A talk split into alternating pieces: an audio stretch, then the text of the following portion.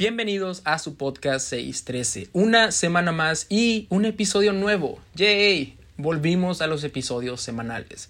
Ah, volvimos a la constancia. Y en esta ocasión es, por así decirlo, la segunda parte de esta miniserie que trata sobre la gracia. ¿Se acuerdan que el episodio pasado tratamos ese tema? Bueno, pues esta es la segunda parte y la parte final. Y quiero agradecer a todos aquellos que se tomaron el tiempo de escuchar el episodio pasado y que se han tomado el tiempo de escuchar todos los episodios o alguno de ellos. Lo agradezco demasiado, de verdad. No saben cuánto lo aprecio. Y también si quieren apoyar este proyecto, si les gustaría apoyar este podcast, me ayudaría mucho que lo compartan con más personas, ya sea que se lo manden a alguien en especial, que crean que les puede ayudar, que crean que Dios puede hablar a su corazón, que crean que lo esté necesitando en ese momento, o también que lo compartan en sus redes sociales. No, no sabemos cuándo alguien puede estar necesitando una palabra y, y tal vez Dios quiera decirle algo especial a alguien. A mí me ha pasado con otros podcasts, con prédicas, con videos en YouTube, con cualquier otra cosa. Cuando Dios quiere hablar a nuestra vida, Dios puede utilizar cualquier, cualquier cosa y, y de verdad, si te gustaría apoyar este proyecto, apreciaría mucho y agradecería mucho si puedes compartirlo. Ah, de verdad lo apreciaría mucho y pues para no tomar más tiempo, porque he de confesar que el episodio pasado fue un poco más largo de lo que imaginaba que sería, ah, voy a comenzar aquí este episodio para ya entrar de lleno. Episodio número 13, Escapando de la Gracia. Comenzamos.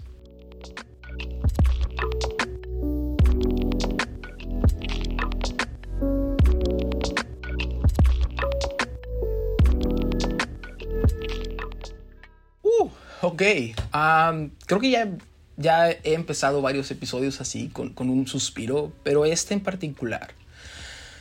Ah, no voy a mentir, estoy nervioso porque creo que este episodio puede ser polémico.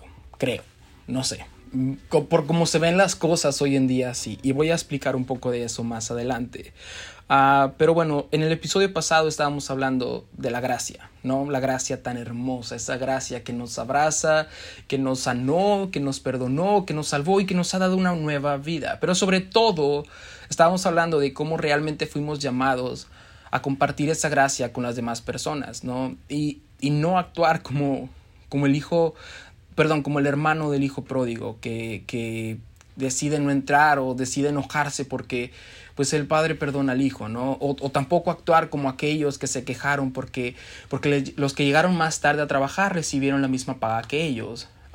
y reciben una frase muy fuerte, ¿qué no puedo yo, el dueño de este dinero, hacer lo que quiera con él? Mm.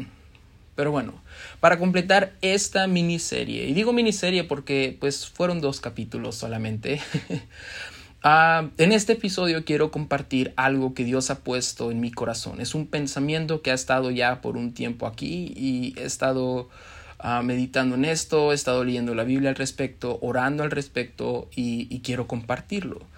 ¿Por qué es eso? Es un pensamiento que creo que, ah, no sé, si soy honesto, creo que es muy importante en estos días. donde todo se mueve por redes sociales. No tal vez no todo se mueva por redes sociales, pero sí forman parte importante de nuestras vidas. y hoy en día es más fácil alcanzar personas por medio de redes sociales que por medio de, una visita, ¿no? entonces sí, quiero entrar rápido para no tomar tanto tiempo y, y esto es más que nada sobre lo que terminamos hablando en el episodio pasado.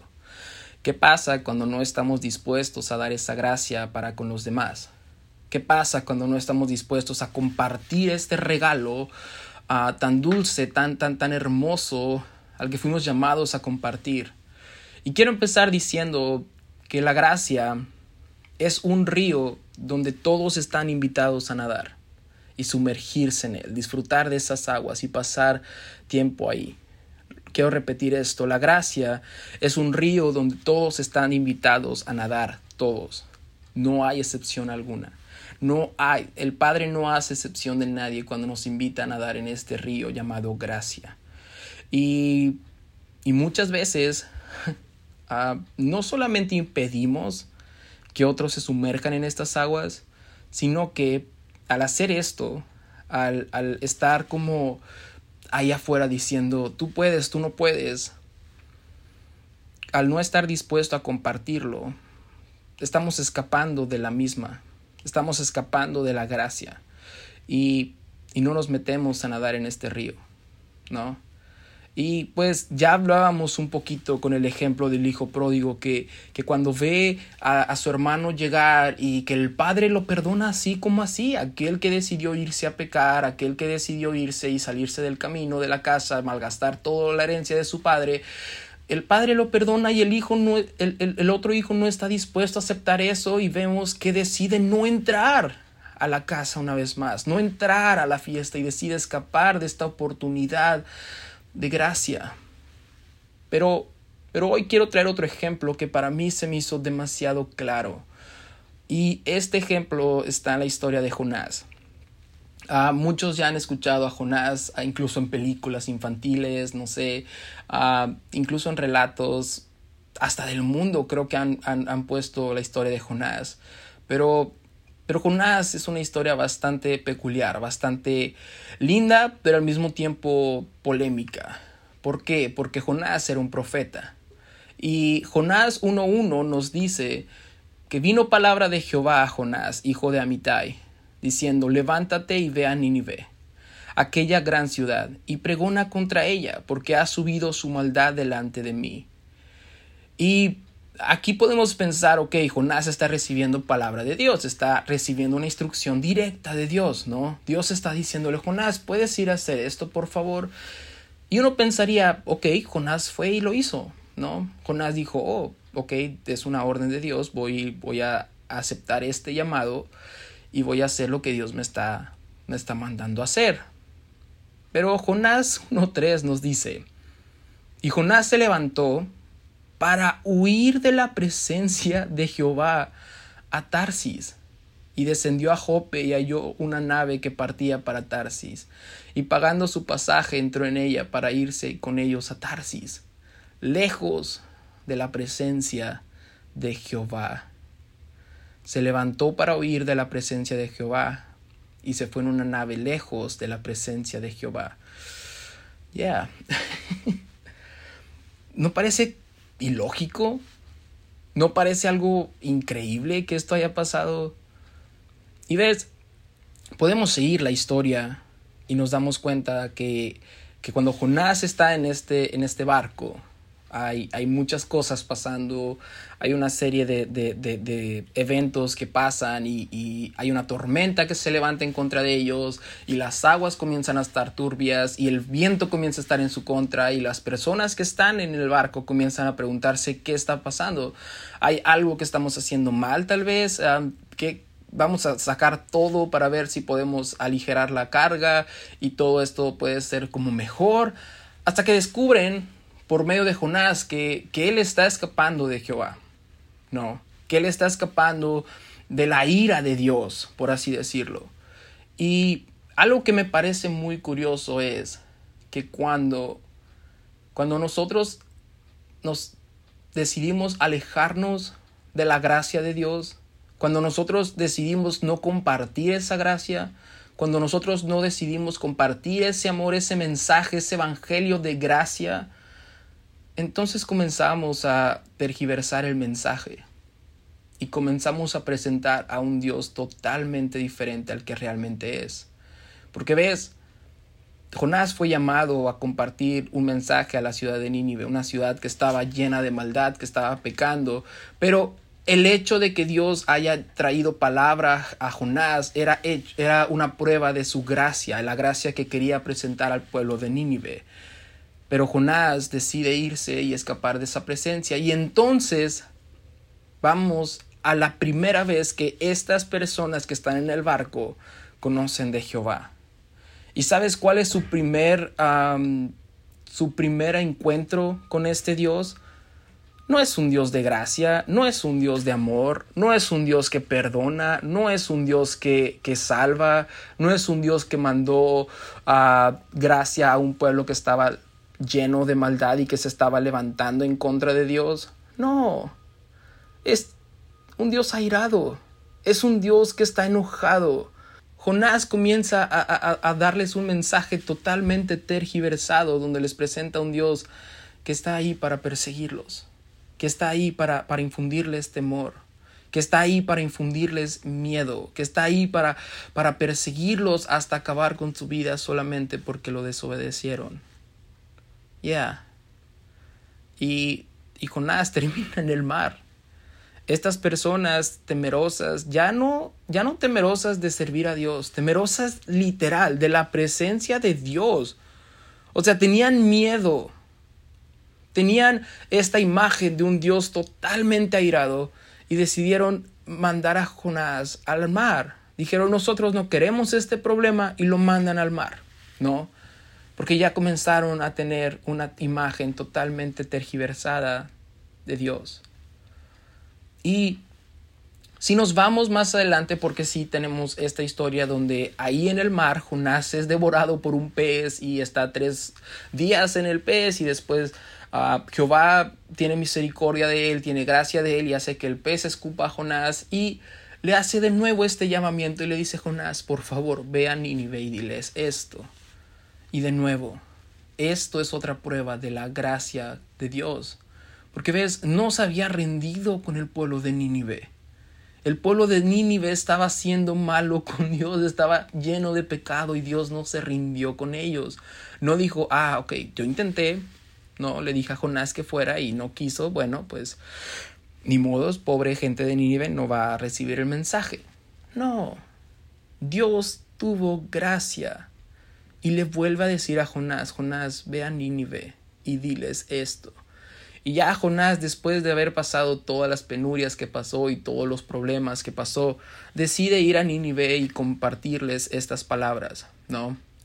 Y cuando les da este mensaje de parte de Dios, ¿sabes qué pasa? El pueblo de Nínive se arrepiente, de Nínive se arrepiente. Los habitantes de este pueblo pecaminoso se arrepienten. El líder de este pueblo manda hacer un ayuno y aclamar al nombre de Dios, porque dijo, a lo mejor, a lo mejor hay gracia de parte de este Dios. Porque cuando, cuando reciben este mensaje, aunque es un mensaje duro, ellos entienden que si recibieron este mensaje es porque el corazón de este Dios es, es de gracia. Y a diferencia de los que estaban en el barco, la primera imagen que reciben de Dios es un Dios que está dispuesto a mandarles un mensaje. Hey, todavía están a tiempo. Están yendo por mal camino, pero, pero les mando este mensaje. Y todo el pueblo de Nínive, junto con su líder, se arrepienten. ¿Y qué crees que pasa? Dios los perdona. Dios tiene gracia con ellos y Dios no destruye al pueblo. Dios tiene gracia y Dios los salva. Y aquí podría terminar la historia, ¿no? Y todo salió de acuerdo al plan. Pero ¿qué crees que pasa? Jonás dice en Jonás 4:4, pero Jonás se, se apesadumbró en extremo y se enojó Wow. Yeah. Y aquí descubrimos cuál es la razón por la cual ah, Jonás decide o decidió huir la primera vez. Y oró a Jehová y dijo, Ahora, oh Jehová, ¿no es esto lo que yo decía estando aún en mi tierra? Por eso me apresuré a huir a Tarsis, porque sabía, uff, esto está muy fuerte.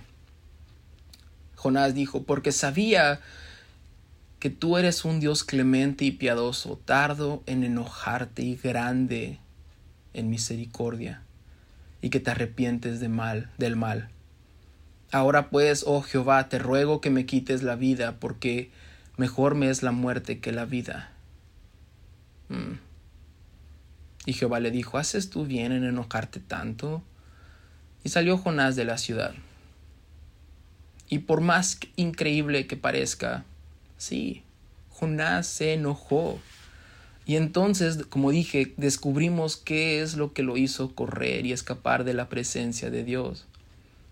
Jonás no quería esa gracia para los demás. Y sé que no es tanto así como suena, o sea, no es como tan literal esto, pero en realidad sí. ¿Sabes? Si estudiamos bien el contexto de esta historia, nos damos cuenta que lo que Jonás estaba evitando era su muerte. Podemos decir que Jonás no estaba dispuesto a morir por, alguien más. ¿Y por qué digo esto? Porque Jonás era un profeta y llevaba un mensaje de parte de Dios. Pero en aquel entonces, si tú decías una profecía y no se cumplía, entonces eras catalogado como un falso profeta y te tenían que matar porque tú estabas jugando y estabas uh, profetizando en nombre de dioses falsos o por lo menos estabas utilizando el nombre del dios en vano. Entonces Jonás sabía que si él iba y daba esta palabra, corría el riesgo de que cuando no se cumpliera porque Dios iba a perdonar a este pueblo, el pueblo lo iba a matar porque entonces iban a decir, ah, pero no se cumplió como dijiste, entonces eres un falso profeta. Y lo iban a agarrar a pedradas. Y Jonás iba a morir. Pero Jonás no estaba dispuesto a morir por ellos. Jonás no estaba dispuesto a pasar todo eso por este pueblo pecaminoso que después iba a recibir gracia. Y, y sé que sé que podrás estar pensando, ya, pero creo que eso eso cómo puede ser relevante a este tiempo, ¿no? Creo yo que, que no seríamos tan así hoy en día. Pero es aquí donde este episodio creo que se pone polémico. Porque no sé si recuerdas que decía que este episodio en particular era, era muy necesario, o por lo menos así lo miraba yo. Porque hoy en día redes sociales juegan un papel muy importante en nuestras vidas seamos sinceros. Y pueden gustarnos o no, podemos utilizarlas o no, pero forman parte importante de nuestro presente. Y menciono esto porque hoy en día es muy fácil compartir cosas en nuestras redes sociales, ¿no? Compartir memes, compartir videos, compartir imágenes. Ah, y si te soy sincero, creo que poco a poco nos vamos acercando más a esta reacción de Jonás. a a huir de la gracia. Nos acercamos más a estar escapando de la gracia que a compartirla. Porque ves, hoy en día es muy fácil ver perfiles cristianos que compartimos más mensajes de ah, condenación que de gracia. Que compartimos más imágenes que digan, oh sí, la idolatría es mala y estás pecando por eso o mensajes como la homosexualidad es un pecado y con eso te va a hacer al infierno, arrepiéntete ahora mientras hay tiempo. Y menos mensajes de, hey, hay un Dios que te ama, hay un Dios que tiene gracia para ti. Y, y si tú comienzas a compartir mensajes así y, y comienzas a sacar episodios como estos, donde hablas de, de, de gracia para todos, de gracia es un río donde todos pueden nadar. Comienzas a compartir estados donde hablas del amor de Dios aún para los pecadores. Corres el riesgo de que aún en, el, en tu círculo cristiano comiencen a, a decir que estás diluyendo el mensaje. Porque esa, esa, esa frase o esa expresión está de moda, ¿no? Diluir el Evangelio. Es que no estás compartiendo la realidad. Es que solamente compartes Dios es amor, pero no terminas diciendo, pero también es fuego consumidor. Y estás eh, predicando lo que te conviene. Y, y, y, y todo este tipo de mensajes. Pero, pero entre más yo personalmente, y, y aquí voy a abrir completamente mi corazón, entre más he estado estudiando la palabra, entre más me he estado sumergiendo en este río, en esta aventura que es una vida con Cristo, más me he estado dando cuenta que mi llamado, personalmente mi llamado, es invitar a todos a nadar en este río de la gracia. Es, es estar dispuesto a comprometer ese estatus que tengo en mi círculo social cristiano. Uf. Porque ves, si yo comparto esas imágenes, esos mensajes de arrepiéntete mientras hay tiempo y la homosexualidad es un pecado y el alcoholismo es un pecado y todo este tipo de, mensajes condenatorios. ¿Queremos ser sinceros? Vamos a ser sinceros. Eso no lo hago para salvar a nadie. Mm. La raíz del por qué publico esas cosas, del por qué publicamos esas cosas, realmente no estamos buscando salvar a nadie. ¿O tú crees que alguien de verdad va a ver ese, esa imagen y va a decir, ¡Ah! tiene razón, me voy a arrepentir de mi mal camino? O, o tal vez va a ser lo contrario y va a enojarse y va a comenzar un debate en redes sociales donde todos los debates en redes sociales están mal. Y nada, ningún debate lleva a buen puerto. Ninguno. Pero la raíz del por qué compartimos esos mensajes, compartimos esos estados, compartimos esas imágenes, compartimos ese, ese evangelio tergiversado, esos mensajes de condenación, si somos sinceros, es para mantener un estatus en nuestro círculo social cristiano. Para tener una, estrellita más, ¿no? Ah, mira, él, él sí no compromete el evangelio. Él es duro. Él sí predica como es y, Él no anda diluyendo el Evangelio. Y lo hacemos por ego. Mm. Y sé que esto va a incomodar a más de una persona, pero lo hacemos por nuestro propio ego, para mantener nuestro estatus, para compartir lo santo que somos. No estamos compartiéndolo para tratar de salvar a alguien. Estamos tratando de mantener ese estatus. Estamos tratando de mantener esa imagen para con nuestro círculo social. ¿Quieres verlo más claro? Tenemos la historia de Jesús con la mujer adúltera. Esa historia ya hemos platicado esa historia en el podcast muchas veces, pero rápido. Había personas que estaban ahí dispuestos a matar a esta, a esta mujer. ¿Y sabes qué hizo Jesús? Demostrando el corazón de Dios. Jesús le dijo, eh, yo tampoco te condeno. Ve y no peques más. Estando consciente del pecado de esta mujer, no le dijo, arrepiéntete, no peques y no te condenaré. No. Fue lo contrario. Fue, fue al revés. La invitó a nadar en este río Oye, ¿dónde están los que te acusaban? Nadie me condenó, Señor. Ah, yo tampoco te condeno. Y después le dijo, ve y no peques más. Pero nosotros queremos cambiarlo. Y queremos cobrar la entrada a este río de gracia. Y es que te tienes que arrepentir y tienes que dejar tus malos caminos para poder... No es cierto. No es cierto porque ni tú ni yo pudimos salir de nuestros malos caminos si no fue por Cristo nos alcanzó primero. Y la palabra de Dios es bien clara al decir que nosotros lo amamos porque Él nos amó primero. Pero para mantener nuestro estatus en redes sociales, ahora nosotros queremos decir a la gente, tú tienes que cambiar primero para que Él te ame. Mm. Y podemos ver la historia del paralítico, un paralítico que estaba a, la orilla de un río, ¿no? O bueno, de una piscina. Y resulta que estas aguas se movían y había sanidad y, y, todos los que llegaban rápido cuando el agua estaba en movimiento era sanado y este paralítico tenía años sin estar, perdón, estando en esa condición y no era sano. Y no había nadie que lo llevara porque todos iban por su salvación. Pero de repente llega Jesús y le dice, oye, ¿quieres ser sano? Y esta persona estaba tan decepcionada que ya ni siquiera respondió que sí. Puso excusas. ¿Por qué?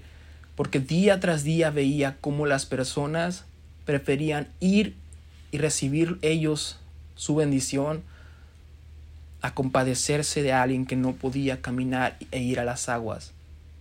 A estar dispuesto, entre comillas, a morir a uno mismo para llevar a alguien que no podía ir a las aguas.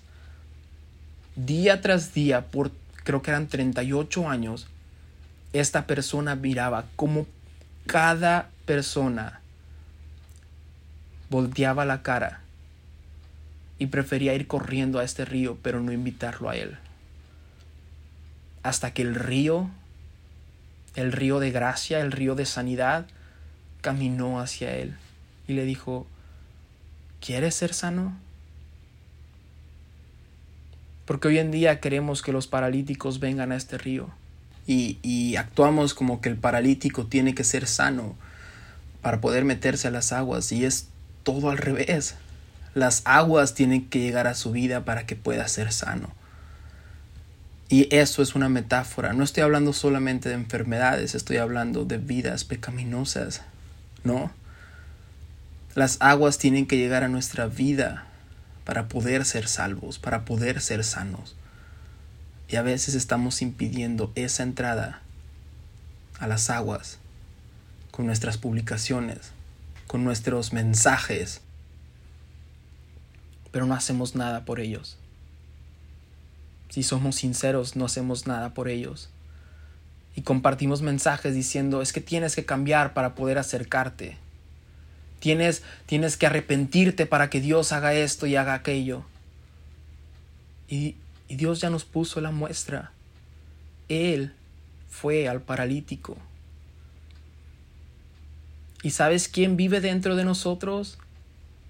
Ese río su Espíritu Santo vive dentro de nosotros para que nosotros tomamos, tomemos la decisión de ir y no esperar que aquella persona que no pueda acercarse se acerque, sino llevar ese río de gracia hacia esas personas.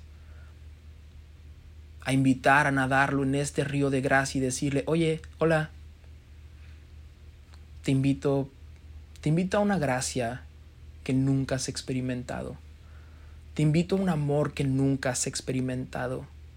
Y hacer eso va a comprometer nuestro estatus. Porque ves, somos muy buenos para, para, ponernos traje, para estar en púlpitos predicando, para, para estar en la iglesia y hablar con todos, incluso hablar con los visitantes que fueron ese día a la iglesia. Pero no somos buenos para comprometer ese estatus allá afuera. Y por mucho tiempo el pueblo de Israel estaba así, y cuando vino un hombre a revolucionar todo, a cambiar todas las reglas del juego, lo criticaban. Jesús se sentaba con aquellos que el pueblo había decidido que no eran dignos de recibir el mensaje de salvación, con pecadores. Y lo miraban y decían, ¿cómo puede él sentarse con ellos? Pero Jesús estaba dispuesto a morir por cada uno de ellos a morir a su ego, a morir a su estatus, a morir a lo que decían los demás. Él no iba a decirles, hey, tienen que acercarse a este río. Hey, tienen que hacer esto para que los dejen entrar. Él iba a ofrecer ese río a ellos, a donde estuvieran, en las condiciones que estuvieran. Y la pregunta, ¿estamos dispuestos a eso? ¿Realmente estamos dispuestos a morir a nuestro estatus, a, nuestra reputación, a, lo que la gente dirá? Porque estoy seguro que incluso este episodio puede catalogarse de eso. Es que estás diciendo que, que, que es para todos y que pueden entrar como sea. Pues sí, yo no voy a cambiar a nadie. Yo podré decir lo que sea, yo no voy a cambiar a nadie. Yo no puedo cambiar la vida de nadie absolutamente. Pero si soy completamente sincero, voy a compartir algo que a mí me cautivó. Porque a mí me cautivó el amor de Dios, la ternura con la que me habló, la, la, el amor con el que me abrazó, esa gracia que viendo mi pecado, viendo mi vida pecaminosa, se ensució las manos al recogerme del camino. Yo no voy a decirle a alguien algo que no pasó conmigo yo voy a ir a compartir lo que fue conmigo. Porque te voy a compartir un poquito ya para terminar esto, este episodio. En algún momento voy a compartir más a detalle de mi testimonio, pero para que no dure una eternidad este episodio, te puedo decir que viví muchos años con una vida de rencor hacia Dios por muchas cosas que me pasaron cuando era un niño y que no merecía pasar. Era un niño. Y crecí con un odio y rencor hacia Dios, que cuando la gente me presentaba este Evangelio, yo lo rechazaba. Y lo rechazaba de maneras feas. Lo rechazaba de maneras que no te puedo ni siquiera contar sin que me tumben el episodio. Y solo Dios y yo sabemos. Pero, pero en, una, en una ocasión, cuando me invitaron a una iglesia, era la, no sé, décima vez que iba a una iglesia, o la milésima vez que iba a una iglesia, porque, ves, mi mamá ya era cristiana, y ella nos, nos decía que teníamos que ir a la iglesia con ella. Pero yo todas las veces que iba obligado a la iglesia, iba a pelear con Dios, tal cual. Iba a enfrentarme con Él y decirle cosas que están horribles pero después dejé de ir a la iglesia por, por cambios en mi vida. Y estaba muy contento yo. Yo estaba feliz con mi vida porque ahora ya, ya nadie me obligaba a ir a la iglesia, ya nadie me obligaba a ir a, a la presencia de este Dios, ¿no? Que, que, que, que quiere que me arrepienta, que quiere cambiar en mi vida. Y así pasó por muchos años, como por unos tres años, donde yo ya no iba a la iglesia, ya no me obligaban a ir a la iglesia. Pero de repente llegó un día donde mi mamá ah, vino a donde yo vivía y, dijo, vamos a ir a la iglesia de nuevo. vamos a ir a visitar una iglesia y no me acuerdo perfecto, me dijo, no, no te estoy diciendo que vayas todos los domingos, pero es mi primer día, era su primer día ah, en ir a esta nueva iglesia porque se había cambiado de, de domicilio. Y nos dijo a todos nosotros, a mis hermanos y a mí, por favor les pido que por favor me acompañen, por lo menos este primer día para no llegar sola. Solamente quiero que me acompañen este primer día y después si quieren ya no van. Y yo, porque era mi mamá, le dije, está bien, voy a ir, pero no voy a ir ningún otro día, solamente este primer día. ¿Y sabes qué pasó? Cuando yo voy llegando a esa iglesia, Obviamente los hermanos estaban ahí, como éramos nuevos, éramos visitantes, ah, bienvenido, y nos daban la bienvenida, y eran muy, muy amables, pero en mi corazón nada de eso importaba. si te soy sincero, nada de eso importaba. Yo no quería estar ahí. Y cuando llegamos al santuario y estábamos a punto de sentarnos, uff,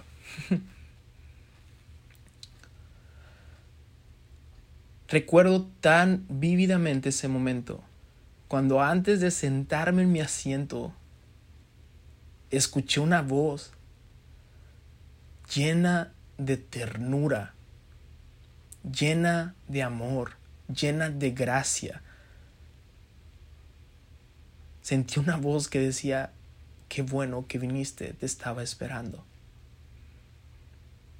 Y yo volteé a todos lados a ver quién era porque era una voz que sonaba como que me conociera de toda la vida. Y estaba volteando a todos lados y no había nadie de nuevo sentí esa voz que decía, soy yo. Y te estaba esperando. Ya. Todas las fortalezas que había construido alrededor de mi corazón para protegerlo, según yo, todas esas barreras que había puesto alrededor de mi vida para que no entrara Dios, según yo, todo eso fue derrumbado con amor,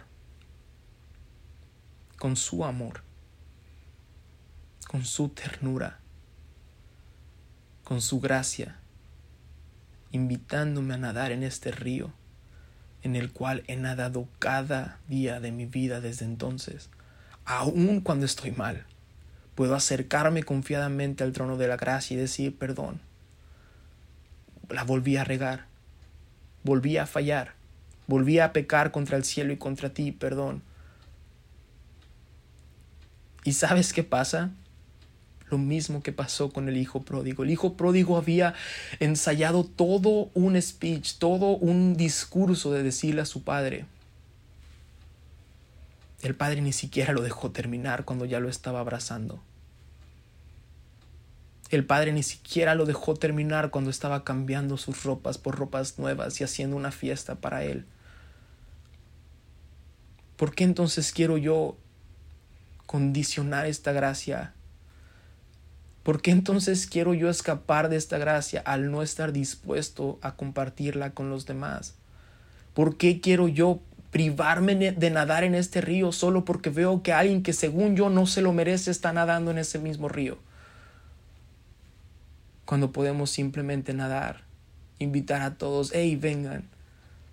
Y si te soy sincero, cuando estás tan sumergido en el agua, ni siquiera te molesta quién más está ahí. Al contrario, te alegras de que alguien más está disfrutando de las aguas de la gracia. Creo que no fuimos llamados a, a, a, compartir mensajes de condenación en nuestras redes sociales o incluso cuando compartimos el Evangelio a las visitas.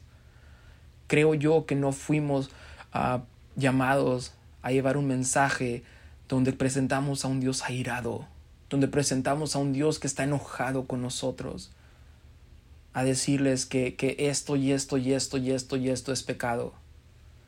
Creo que nosotros fuimos llamados a compartir las buenas nuevas de salvación, que hay un Dios que nos ama, que hay un Dios que los ama y que tiene gracia para ellos, e invitarlos a nadar en este río donde todos están más que bien recibidos, o todos son más que bien recibidos.